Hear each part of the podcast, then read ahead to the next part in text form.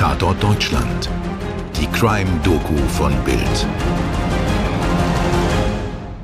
Der 9. November 1773 ist kein Tag für einen Ausflug. Es ist neblig und kalt. Ein Wetter, in dem man sich den Tod holen kann. Doch alle sind sie gekommen, um zu sehen, wie der Tod sich eine von ihnen holt. Neben dem Richtblock steht der Freimann, der Scharfrichter. Er trägt einen grellroten Mantel mit goldenen Borten. Sein Gesicht ist von einer ebenso roten Zipfelmütze mit zwei Löchern für die Augen verdeckt. Eva kniet in einem einfachen grauen Gewand vor dem Richtblock. Ein paar Meter entfernt ragt das Rad empor. Auf seinem Rand hat sich eine Krähe niedergelassen, als wisse sie genau, dass hier gleich ein frisches, warmes Mahl bereitet wird. Ein Gehilfe des Freimanns schlägt auf den Rand, um sie zu vertreiben.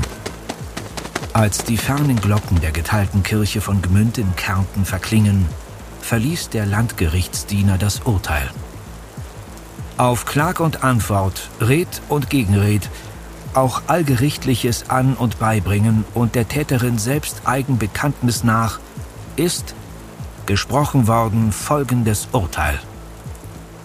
Es solle die beim löblichen hochgräflichen Landgut Gmünd, ob crimen beneficii in maritum commissi prozessierte Eva Kari nach abermaliger Bekenntnis ihres Verbrechen durch den landesfürstlichen Freimann an der gewöhnlichen Richtstatt durch das Schwert von Leben zum Tod hingerichtet, die rechte Hand abgeschlagen, Kopf und Hand an das Rad aufgestecket und der Körper in locus supplicii begraben werden zu ihrer wohlverdienten Straf, andern aber zu einem Beispiel. Unterzeichnet und besiegelt Dr. Benedikt Alfons Edler von Empager, Bahnrichter. Es geht schnell. Wenigstens geht es schnell. Als der Körper der Frau in Locus Supplicii, der ungeweihten Erde am Hinrichtungsort, verscharrt ist und die Menge sich zerstreut, kommt die Krähe zurück landet auf dem Rand des hochragenden Rades und betrachtet einen Moment den Kopf und die Hand, die daran aufgespießt sind. Der Hingerichteten zur Straf, andern aber zu einem Beispiel, wie es im Urteil gefordert war. Der Vogel weiß nichts von Schuld und Strafe. Ihn kümmert nicht der Blick der toten Augen im fahlen Gesicht der Frau. Für ihn ist heute ein Festtag. Er hat schon viel zu lange warten müssen, bis die großen zweibeinigen Wesen mit ihren endlosen Plappereien fertig waren und endlich das Festmahl zubereitet haben. Schnell schlägt er seinen Schnabel in den saftigen Augapfel.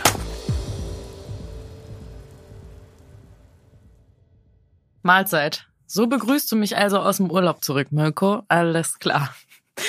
Herzlich willkommen zu Tatort Deutschland, eurem täglichen True Crime Podcast. Mein Name ist Toni Heyer. Und ich bin Mirko Kasimir. Heute erzählen wir die tragische Geschichte der Eva Kari, besser bekannt als Eva Verschauner oder Eva Verschaunerin.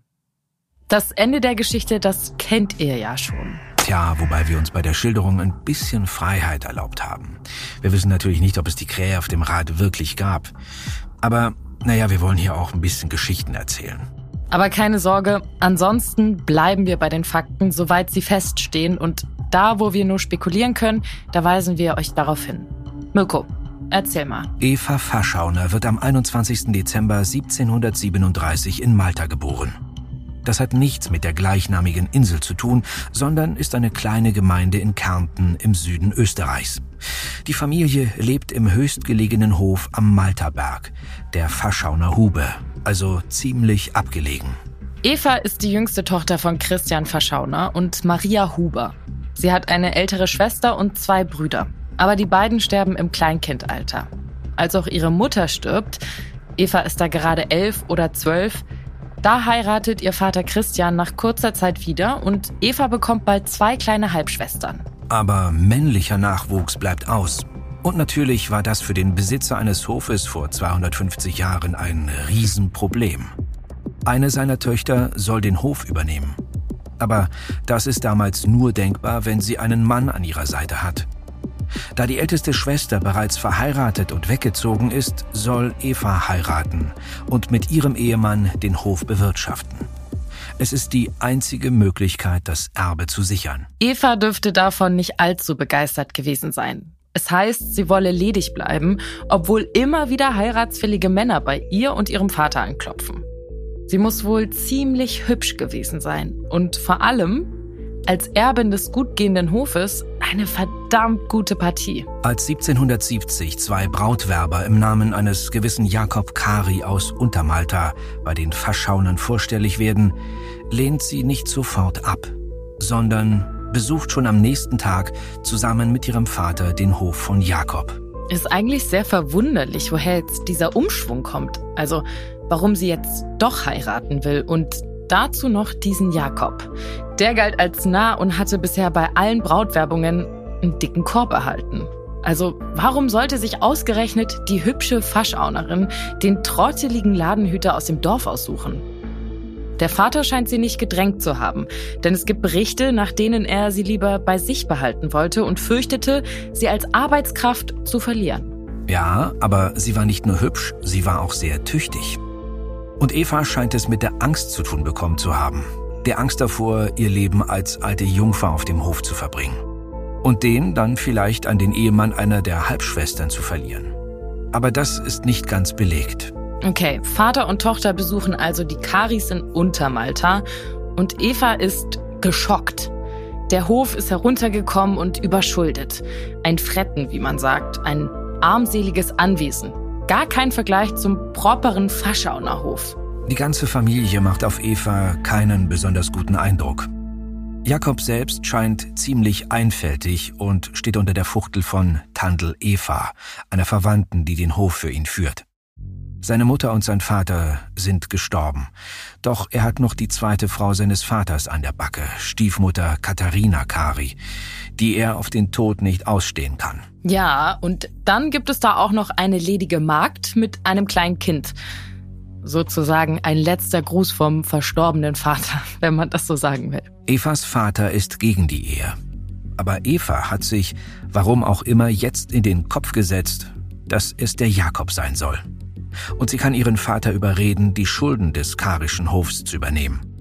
Er willigt ein, auch in die Hochzeit, aber die ganze Sache zerrüttet das Verhältnis zwischen den beiden nachhaltig. Die ganze Ehe steht wegen der Situation auf dem Hof und dem Streit mit dem Vater unter gar keinem guten Stern. Schon am Hochzeitstag scheinen Eva Bedenken gekommen zu sein und fast hätte sie kurz vor dem endgültigen Ja in der Kirche einen Rückzieher gemacht. Tja, für Jakob, den Narren, ist es natürlich der Hauptgewinn. Eine schöne Frau, der Hof endlich schuldenfrei und irgendwann wird auch der Faschauner Hof der Familie gehören. Von Anfang an haben es die Magd und Jakobs Stiefmutter Katharina auf Eva abgesehen. Sie zerreißen sich im Haus und im Dorf das Maul über die Ehe und über die Ehefrau. Als Eva sich bei Jakob darüber beschwert, verspricht er, die Stiefmutter des Hauses zu verweisen. Doch dazu kommt es nicht mehr. 9. März 1770. Vier Wochen und drei Tage sind die beiden verheiratet. Eva hat gekocht, Kärtner Nudeln. Nicht das, was wir normalerweise unter Nudeln verstehen, also keine Pasta, sondern große gefüllte Teigtaschen. Eine traditionelle Fastenspeise.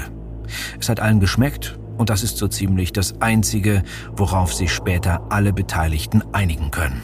Alle überlebenden Beteiligten sollte man an dieser Stelle vielleicht sagen. Obwohl es lecker war, bleibt eine Nudel übrig. Die Nudel des Todes. Okay, klingt wie ein Vorschlag für einen neuen Indiana Jones-Film. Naja, okay, wie auch immer. Nach dem Essen machen sich alle wieder an die Arbeit. Eva nimmt die übrig gebliebene Nudel, schneidet sie auf und gibt sie in eine Pfanne. Am Nachmittag, als die Tiere gefüttert sind, kommt Jakob hungrig in die Küche. Eva verspricht ihm eine kleine Extramahlzeit und brät die übrig gebliebene Nudel in Butterschmalz an, streckt das Ganze mit Brotstücken und serviert sie ihm. Also ich muss sagen, wenn ich das so höre, habe ich richtig Bock auf Maultaschen. Ja, Toni, aber ohne diese eine spezielle Zutat. Äh, du meinst. Genau. Aber dazu kommen wir gleich. Dem Jakob schmeckt's jedenfalls. Er bietet Eva an, mitzuessen wie gesagt, die Dinger konnten ziemlich groß sein, bis hin zur Größe einer Faust, und Eva hat das Ganze ja mit Schmalz und Brot noch ordentlich gestreckt. Aber Eva lehnt ab. Sie habe keinen besonderen Appetit, sagt sie. Stattdessen isst die Stiefmutter den letzten Happen und kratzt die Pfanne ordentlich aus. Da die Tagesarbeit des Bauern erledigt ist, beschließt Jakob, seinen Freund und Nachbarn, den Meisterbauern, zu besuchen. Normalerweise bleibt er dort für eine ganze Zeit. Aber an diesem Tag kehrt er schon bald nach Hause zurück. Ihm ist schlecht und bald muss er sich auch erbrechen. Eva gibt ihm Milch und saure Milch als Hausmittel, aber er kann nichts im Magen behalten. Dann wird auch der Stiefmutter übel. Und schließlich auch Eva selbst. So behauptet sie zumindest. Die beiden Frauen und der Bauer liegen da nieder. Bei Jakob kommen Schüttelfrost und ein unstillbares Durstgefühl dazu. Sein Herz rast und kein Hausmittel will helfen. Vor allem, weil er es sofort wieder erbricht. Am Samstag geht es Eva und der Stiefmutter besser. Doch Jakobs Zustand verschlimmert sich immer weiter. Am Abend schickte Eva den Knecht zum Pfarrer. Da fürchtet sie wohl schon das Schlimmste. Beziehungsweise hofft das Schlimmste? Wir werden sehen. Der Pfarrer erscheint. Er nimmt Jakob die Beichte ab. Auf die Kommunion muss er verzichten, weil er nichts bei sich behalten kann und man wohl nicht riskieren will, dass er die Hostie wieder auskotzt. Pardon my French. Der Pfarrer untersucht ihn wohl auch, prüft sogar den Puls und befindet, dass eigentlich kein Grund zur Sorge bestehe. Der Bauer habe sich nur den Magen verdorben. Ja, vielleicht ist es besser, wenn sich die Pfarrer um die Seele kümmern und den Körpern anderen, also Experten überlassen. Jetzt war es wahrscheinlich schwer, in einem abgelegenen Dorf in Kärnten im Jahr 1770 einen Arzt heranzuschaffen. Aber es gab ja auch noch die Bader, die man sich als Mischung aus Wunderdoktor und Jahrmarktsclown vorstellen kann. Wir wissen nicht, ob so einer gerade greifbar gewesen wäre. Und ob er wirklich hätte helfen können oder nur mit Aderlässen und was weiß ich noch allem es nur hätte noch schlimmer gemacht. Und natürlich hätte er auch bezahlt werden müssen. Mhm. Und ich meine, der Pfarrer hat sie ja beruhigt. Also lassen Sie es einfach erstmal dabei. Am nächsten Morgen geht es dem Bauern aber noch schlechter. Trotzdem geht seine Frau wie gewohnt zur Sonntagsmesse. Dort trifft sie ihren Vater und erzählt ihm von Jakobs Krankheit. Und er begleitet sie dann mit nach Hause. Als sie dort eintreffen, ist deutlich, dass sich der Bauer nicht nur den Magen verrenkt hat. Sein Körper ist aufgedunsen.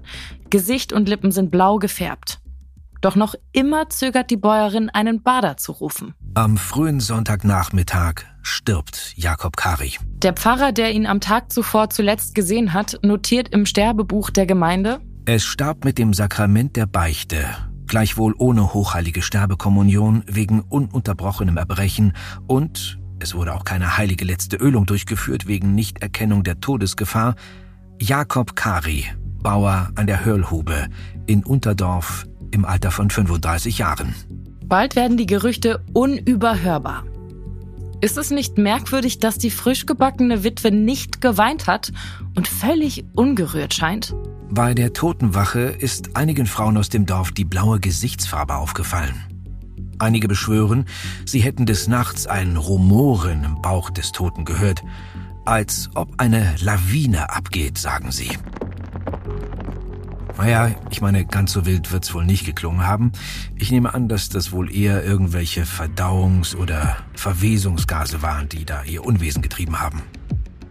Jakob wird begraben. Aber die Gerüchte verstummen nicht. Von Giftmord ist die Rede. Von Hedrach oder Hüttenrauch. Hier und heute besser bekannt als Arsenik. Ein Gift, dessen Besitz zu jener Zeit streng verboten ist, das aber trotzdem in vielen Bauernhöfen irgendwo im Schrank steht. Ganz besonders in dieser Gegend, denn nur wenige Kilometer von Malta entfernt wird Arsenik abgebaut und aufbereitet. Man verwendet es als Medizin für das Vieh und manchmal auch als Droge, als eine Art Alpenkokain. In sehr geringer Dosis steigert es den Appetit, führt zu allgemeinem Wohlbefinden und gilt als Stärkungsmittel. Wie gesagt, wir sprechen hier von sehr geringen Dosen und wehe, man vertut sich dabei. In Österreich soll das Arsenikessen noch bis nach dem Zweiten Weltkrieg verbreitet gewesen sein. Das ist ziemlich lang. Schließlich laden die Behörden im nahegelegenen Gmünd Eva vor und befragen sie. Eva streitet ab, Arsen ins Essen gemischt zu haben. Sie besäße auch keins. Doch damit gibt man sich nicht zufrieden. Der Landgerichtsdiener von Gmünd bringt den Fall zur Anzeige. Daraufhin schickt das Gericht ihn und zwei Knechte nach Malta, um die Familie im Auge zu behalten. Dann reist eine Gerichtskommission an, bestehend aus einem Landrichter, einem Chirurgen, einem Bader und einem Beisitzer. Ein Schreiber und ein Kirchenbediensteter aus Malta ergänzen die Kommission als Einheimische. Alle Beteiligten werden einzeln beim Kramerwirt in Malta befragt. Parallel exhumiert man den Leichnam von Jakob Kari und obduziert ihn.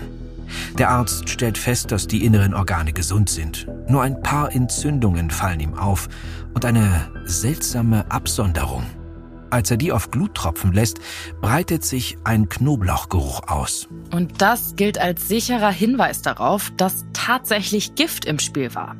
Höchstwahrscheinlich Arsenik. In der Vernehmung sagen einige der Bewohner des Hofes aus, dass dort entgegen Evas Aussage sehr wohl Arsenik vorhanden war um es bei Viehkrankheiten oder beim Abkalben zu verwenden. Am nächsten Tag bringt man Eva als Verdächtige nach Gmünd.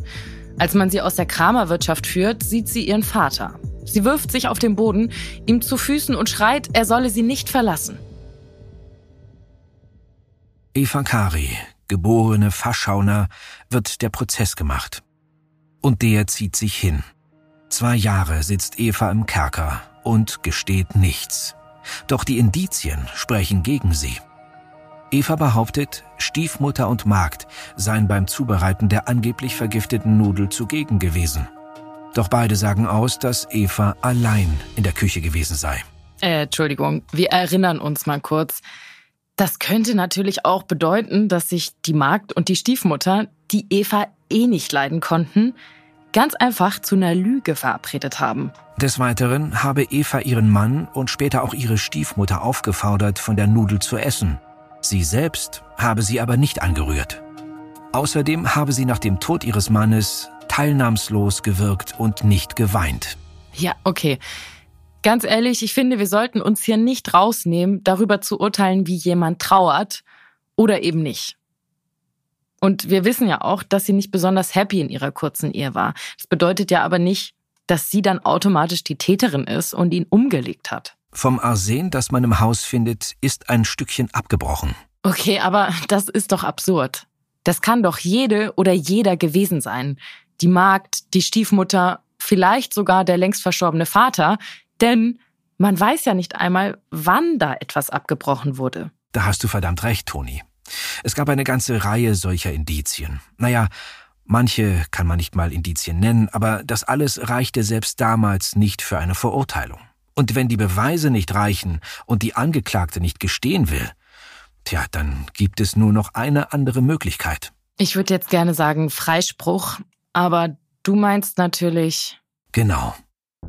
Am 20. Juni 1772, Eva Kari sitzt da schon mehr als zwei Jahre im Gefängnis, wird der Fall an den landesfürstlichen Bannrichter Benedikt Alfons von Emperger übertragen, der nach weiteren Vernehmungen im August bei der Landeshauptmannschaft den Antrag stellt, die Angeklagte entweder freilassen oder sie peinlich befragen zu dürfen, also zu foltern.